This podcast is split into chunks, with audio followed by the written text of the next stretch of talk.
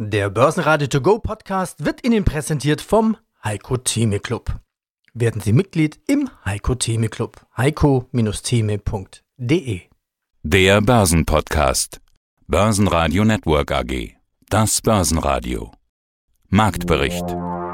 Im Studio Sebastian Leben, Peter Heinrich und Andreas Groß. Außerdem hören Sie zur DAX, Charttechnik, Kapitalmarktanalyst Salah Boumidi, zur Weihnachtsrallye und zu Amazon Aktienexperte und YouTuber Lars Erichsen, zum Ausblick Vorberater Günther Fett vom GF Global Select, zu Corona und der Börse Fondsmanager Michael Hochgürtel von Porticus, zu den abgestraften Aktien von Flugzeugbauern und Reiseunternehmen, den globalen Anlagestrategen Heiko Thieme und zur Idee der Ottobahn, Managing Director und Can-Do-Officer Marc Schindler. Sie hören Ausschnitte aus Börsenradio-Interviews. Vollständige Interviews und mehr Beiträge finden Sie auf börsenradio.de oder in der Börsenradio-App. Hinter vorgehaltener Hand hat manch einer am Montag nach der eher schwachen Erholungsbewegung Hoffnung auf einen Turnaround Tuesday gemacht. Oft ist es ja der Dienstag, der der Börse den Schwung zurückbringt. Davon kann aber keine Rede sein. Die Börsen fallen weiter. Der DAX hatte sich zwischenzeitlich gefährlich nah an die 15.000 Punkte Marke angenähert. Wir warten aber auch noch auf die neuen Maßnahmen, auf die sich die Ministerpräsidentenkonferenz einigen will. Der Ruf nach einem neuen Lockdown wird jedenfalls immer lauter. Wenn sich dann der Moderna-Chef noch zu Wort meldet und sagt, dass der Impfstoff bei der Variante Omikron weniger gut wirksam sein könnte und ein Fed-Chef Jerome Powell sagt, dass er durch die neue Virusvariante Risiken für Beschäftigung und Konjunktur sieht, dann wird die Laune nicht besser.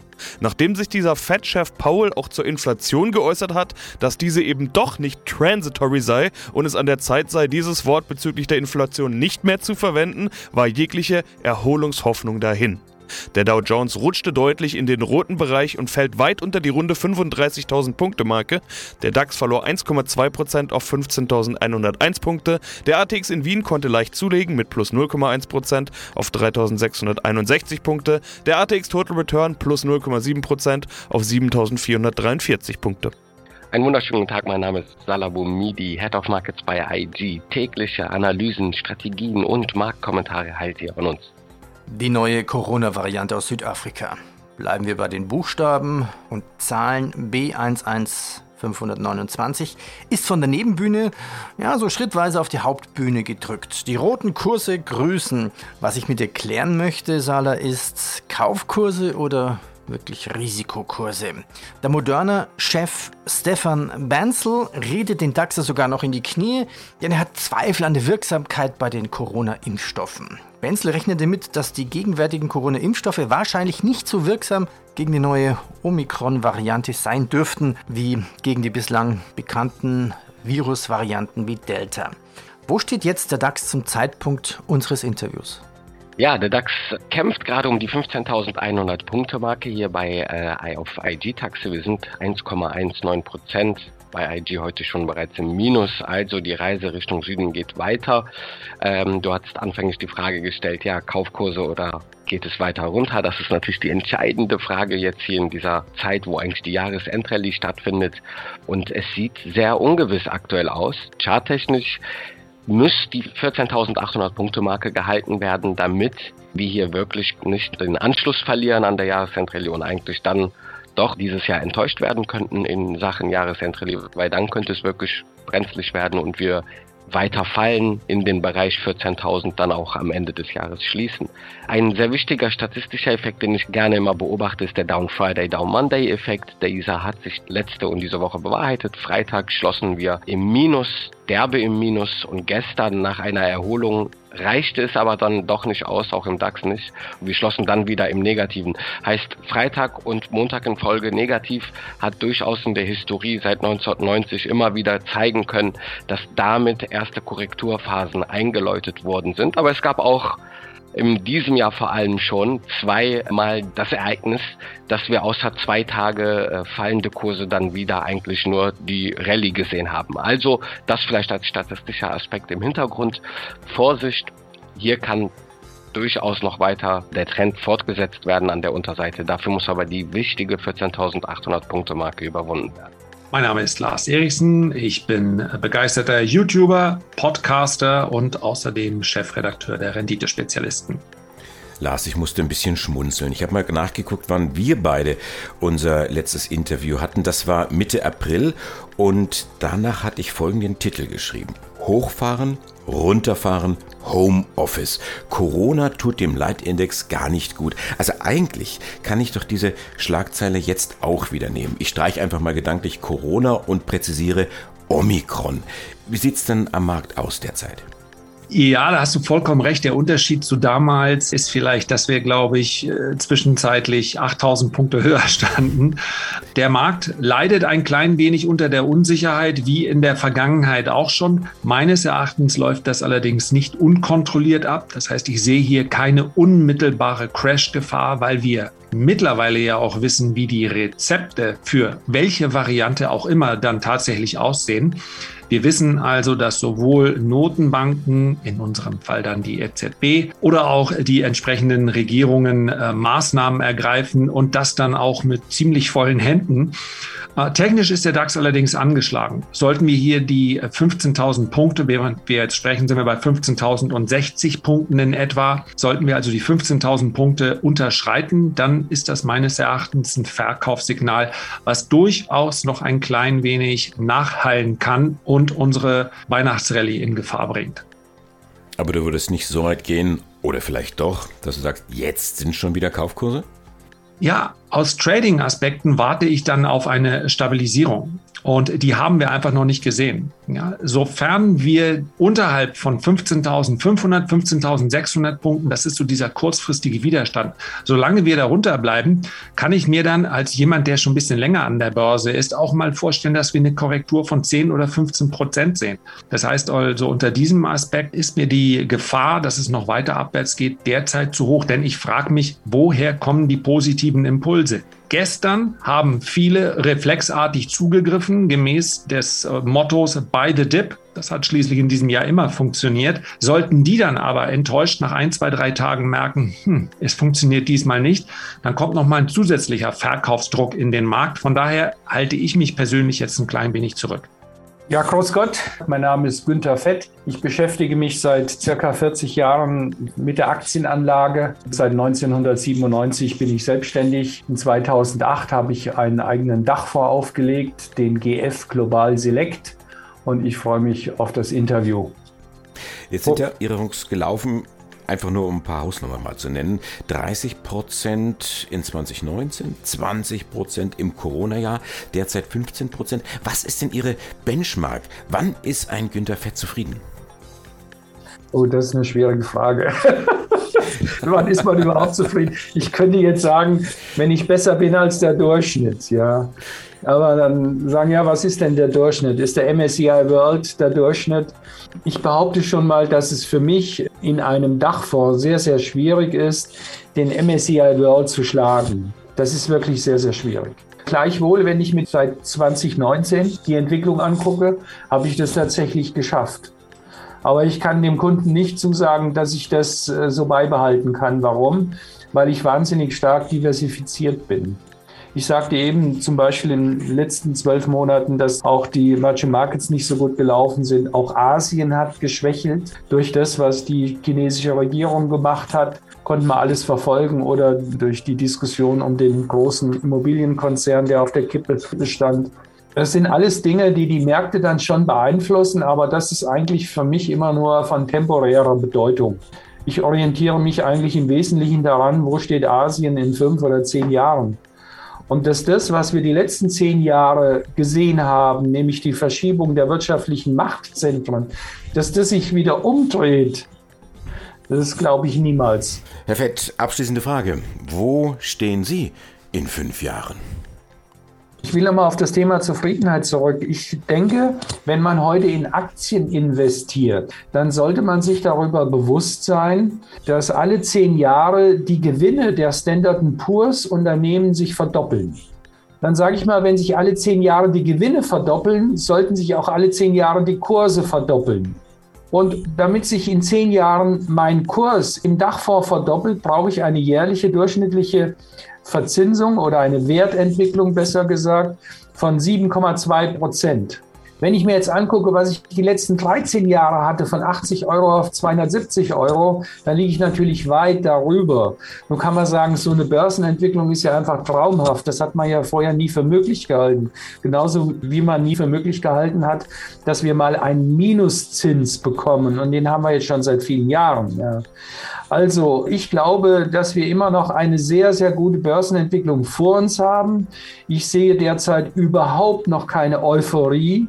Denken wir mal an 1999, kurz vor dem IT-Crash, als Aktien gekauft wurden, wo man überhaupt nicht wusste, was die Firma eigentlich macht. Nur man wusste, man muss Aktien haben. Also da sind wir im Moment noch weit, weit davon entfernt gucken wir mal auf das Geld, was immer noch auf den Bankkonten nur in Deutschland liegt. Also ich denke, wir werden noch eine Menge Freude haben an den internationalen Aktienmärkten. Entscheidend ist nur, und da müsste man eigentlich noch das nächste Interview drüber machen, wie soll ich eigentlich in Aktien investieren? Das ist die entscheidende Frage.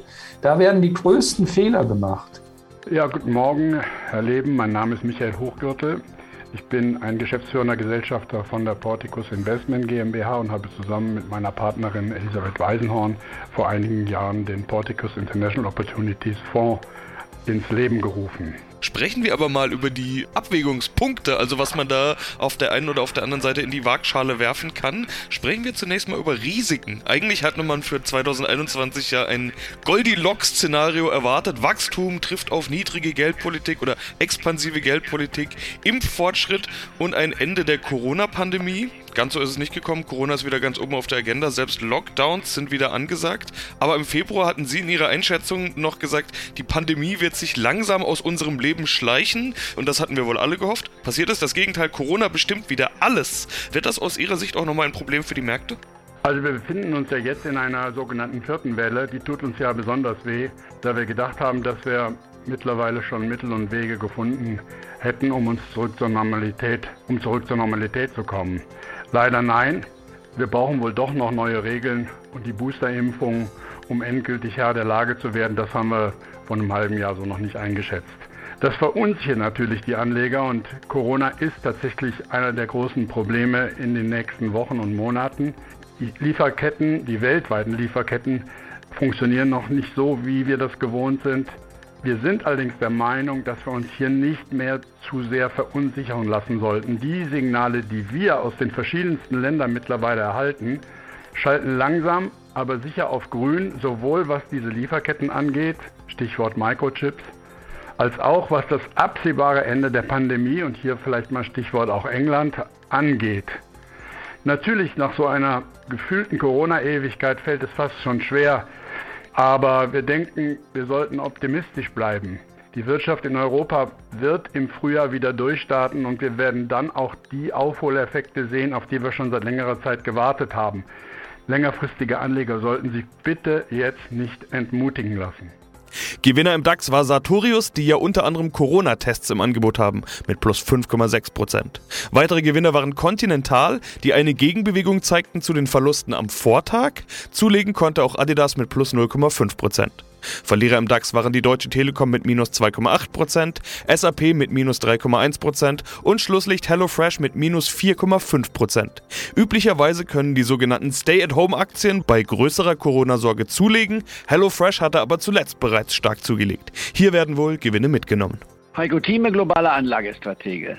Omikron. Wir sehen, dass am stärksten abgestraft werden, sind wieder die Reisebranche, Flugzeugbauer, Fluggesellschaften und so weiter. Wenn jetzt unter Umständen diese neue Variante oder noch weitere Varianten uns auch wieder länger beschäftigen könnten, da wird der nächste Sommer ja vermutlich auch wieder kein Reisesommer. Die Lufthansa, die ist schon nicht mehr im DAX. Äh, wenn wir jetzt gerade gesagt haben, der DAX wird 2050 äh, viel höher stehen als jetzt. Ja, die Frage ist, wie wird er dann zusammengesetzt sein? Die Lufthansa ist nicht mehr im DAX. Momentan haben wir Airbus und MTU mit dabei, die auch stark abgestraft werden. Wir haben in den USA Carnival gesehen, wir haben äh, andere äh, große Anbieter gesehen, die abgestraft werden. Alles, was Reise, Flugzeug, Flugzeugbauer ist, wird doch abgestraft. Kann man die denn kaufen oder ist das Risiko da momentan zu riskant? Nein, die kann man kaufen. Und zwar immer von der Definition her jüngster Höchststand, minus 20 Prozent. Dazu gehört der MTU, dazu gehört ein Airbus, dazu gehört eine Boeing. Fängt man an zu kaufen, weitere 20 Prozent runter, kauft man die nächste Tranche, weitere 20 Prozent runter. Das ist die konservative Strategie bei mir, dann kauft man. Die Werte gehen nicht auf Null. Denn, erste Prognose, Dazu gehört nicht der geringste Mut. Es wird auch noch im Jahre 2030 und 2050 und auch im Jahre 2100 wird es noch Flugzeuge geben. Die Frage, ob die jetzt also Benzin brauchen oder mit Solarbatterien laufen, ist eine ganz andere Frage. Aber es wird geflogen werden. Es werden auch Schiffe geben noch in den nächsten 100 Jahren. Es werden auch Autos oder autoähnliche Situationen, ob die dann selbst fahren oder nicht, das spielt gar keine Rolle. Wir werden uns fortbewegen. Wir werden nicht auf den Esel oder auf das Pferd und auf das Reiten zurückfallen. Das gibt es nicht. Nein, wir gehen nach vorne. Wir machen einen sogar dramatischen Fortschritt. Die virtuelle Welt wird allerdings auch mehr Raum nehmen viele Diskussionen, wie unsere Diskussion zum Beispiel. War doch unvorstellbar vor 100 Jahren, dass wir hier sitzen, ich in einem Fischerdorf in dort Spanien an der Grenze von Frankreich. Du sitzt im wunderhübschen Bayreuth, nicht wahr? Wagnerstadt. Ja, und wir diskutieren die Dinge laut, klar, gute Tonqualität. Ja, mein Gott, nochmal, wir können es sogar mit Video noch machen. Also, äh, das ist doch fantastisch, was wir heutzutage haben. Die Welt geht weiter. Die Börse wird es verdauen.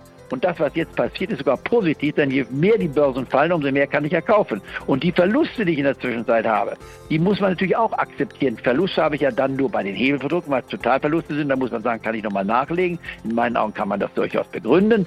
Oder bei den Aktien, bei denen ich bin, ich habe eine Aktie, die ist 50 Prozent im Minus, das stört mich doch gar nicht. Wenn ich glaube, dass sie in Zukunft diesen Verlust nicht nur aufholt, sondern Gewinn abwirft. Also bitte keine Nervosität, wäre total falsche Strategie, was Dirk Müller häufig sagt, Welt geht unter und so fort. Das mag jeder sagen, wie er will. Ich gehöre nicht zu den Untergangstheoretikern, sondern ich bin Praktiker und suche die Chancen. Und wenn man heute die Chancen anschaut, Aktien, die deutlich gefallen sind, ich habe es schon genannt, das nochmal zu sagen, nachher nachher die Wertpapierkenner, die IBM selbstverständlich, auch die Intel steht bei mir auf meiner Liste, die Boeing steht bei mir auf der Liste, die Emgen steht auf meiner Liste. Das sind alles konservative Werte mit einer Dividendenrendite, die, wenn sie nicht gekürzt wird, da bespricht sehr wenig dafür, ja, wenn ich dreieinhalb oder drei bis fünf oder sechs Prozent bekomme, ja, werde ich doch fürs Warten bezahlt. Also bitte, liebe Clubmitglieder, lasst euch nicht nervös machen, sondern nutzt die Chancen. Es gibt wirklich eine Menge, Menge Alternativen. Ein Clubmitglied hat uns letztes Mal gefragt, könnt ihr mich auch ein paar ETFs nennen? Ich werde nachher den ETF nicht mal auf den DAX und auf den Standard Poor's 500 gucken wir uns nachher nochmal an,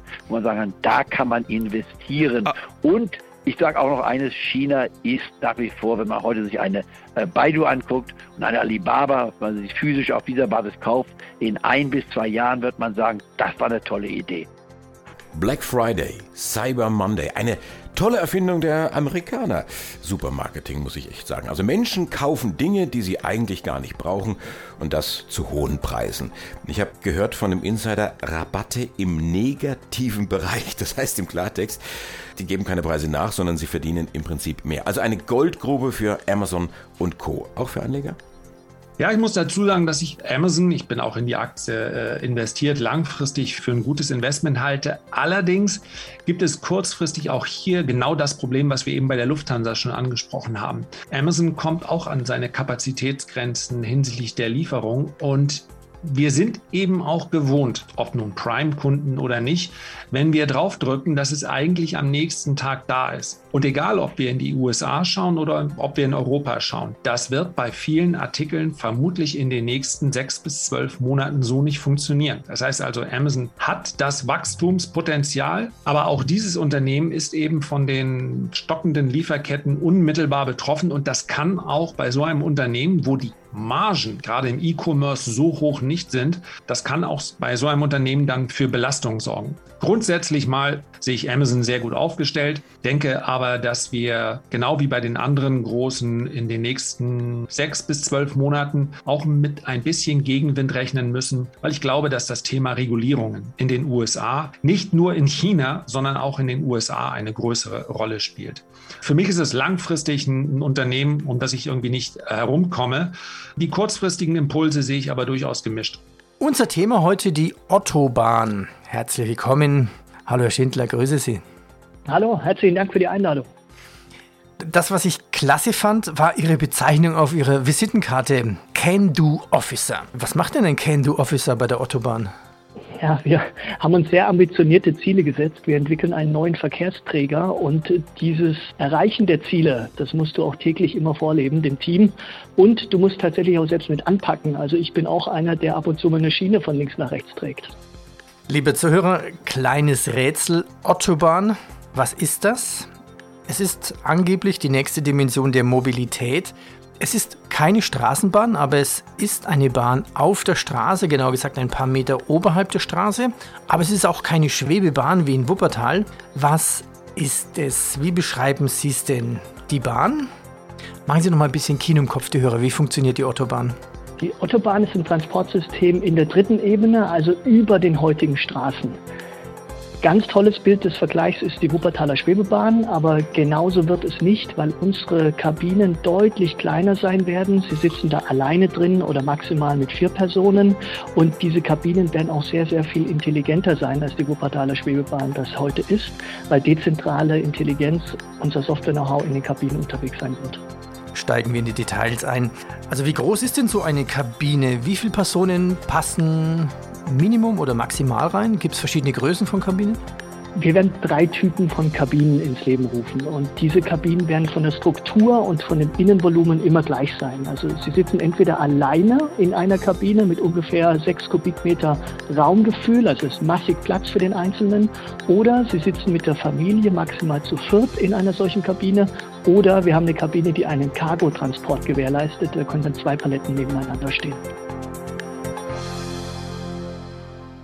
Börsenradio Network AG Marktbericht Der Börsenradio To Go Podcast wurde Ihnen präsentiert vom Heiko Theme Club. Werden Sie Mitglied im Heiko Theme Club. heiko-theme.de